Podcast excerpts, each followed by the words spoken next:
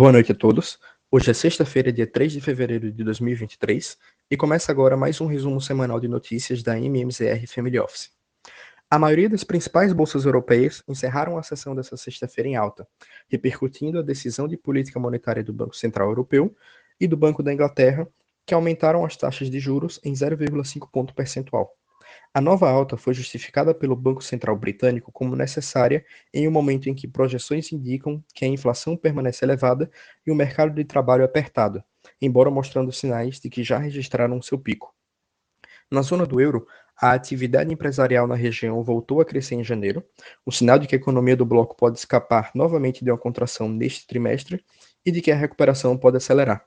O índice Stock 600 fechou o dia em alta de 0,34, e alta de 1,2% na semana. Vale destacar também que o índice britânico de blue chips, FTSE, atingiu brevemente uma nova máxima recorde nesta sexta-feira, um potencial ponto de virada para os ativos do Reino Unido. As bolsas de Nova York fecharam em queda nesta sexta, desencadeada por um número de vagas de trabalho criadas nos Estados Unidos em janeiro bem acima do esperado, o que reforça a necessidade por mais aperto monetário pelo Fed. No acumulado da semana, o S&P 500 e o Nasdaq tiveram ganhos de 1,62% e 3,31%, respectivamente. Com a criação de 517 mil postos de trabalho em janeiro, bem acima das 186 mil esperadas, a reação ao dado do payroll vem pouco depois do último comunicado de política monetária e da coletiva de imprensa do presidente da autoridade monetária, Jeremy Powell, que deixaram os mercados nos Estados Unidos mais otimistas quanto à possibilidade de um corte de juros já em 2023. Porém, a tendência da força de trabalho divulgada hoje reforça a necessidade por uma postura continuamente agressiva contra a inflação deste ano. Já em relação ao mercado de juros, as negociações de taxas futuras apresentaram um estresse significativo no pregão dessa sexta.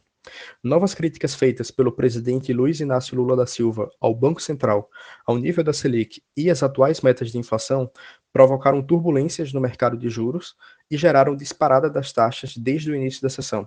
As críticas afetaram em cheio o mercado e provocaram forte incorporação de prêmio de risco ao longo de toda a curva, sendo as taxas de longo prazo as mais afetadas devido à sensibilidade às questões fiscais e à percepção de risco no país. Além das questões domésticas, outro fator que contribuiu para os agentes a exigirem um prêmio ainda maior na curva de juros foi o cenário externo.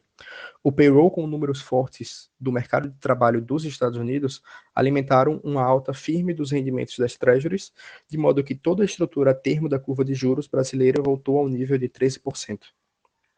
Tais fatos também contribuíram para o avanço do câmbio, que terminou o dia em alta consistente de 2%.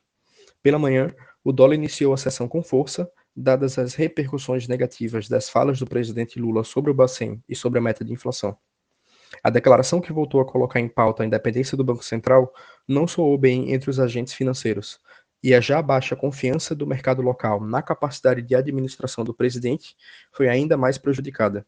Além disso, o dólar avançou em força após divulgação do payroll, que aponta uma economia ainda bastante robusta nos Estados Unidos e avanço do mercado de trabalho norte-americano.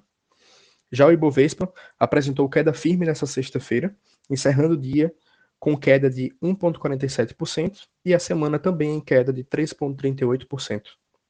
As falas do presidente Lula em relação à autonomia do Banco Central provocaram um movimento de forte reprecificação dos juros e atingiram em cheio as ações ligadas à economia local do índice, que já vinham mostrando alguma recuperação nos últimos dias.